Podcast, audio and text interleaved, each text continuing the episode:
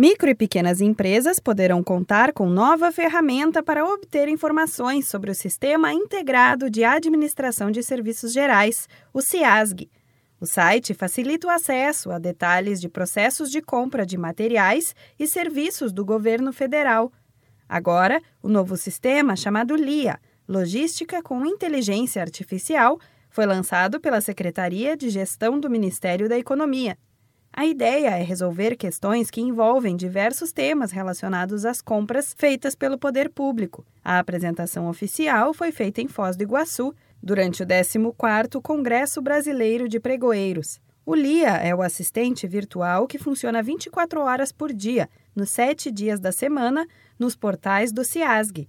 A ferramenta está disponível para órgãos públicos, fornecedores ou cidadãos que podem obter as informações necessárias de forma bem mais objetiva e automatizada. Vai funcionar como uma espécie de linha direta entre fornecedor e governo, com o objetivo de facilitar o diálogo, sem precisar de atendentes. A novidade vem para melhorar a qualidade de serviço da plataforma. O sistema, que ainda está na primeira fase, será abastecido com novos dados durante seu funcionamento. Na primeira fase de uso, o LIA terá informações disponíveis aos usuários sobre o Sistema de Cadastramento Unificado de Fornecedores, o SICAF, gestão de atas e termos de adesão. A expectativa, de acordo com a coordenação do sistema, é que o próximo passo seja a criação de uma funcionalidade focada especialmente nos gestores. Com o uso da plataforma, eles poderão consultar fornecedores por meio de um sistema próprio de cruzamento de dados.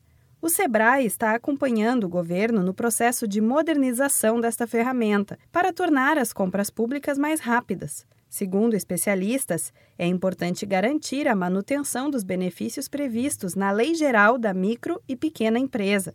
Para acessar o LIA, entre no site www.comprasgovernamentais.gov.br e acione o ícone de um carrinho de supermercado, que fica bem no canto direito da página. Depois, é só escolher a opção de informação desejada. Da Padrinho Conteúdo para a agência Sebrae de Notícias, Renata Kroschel.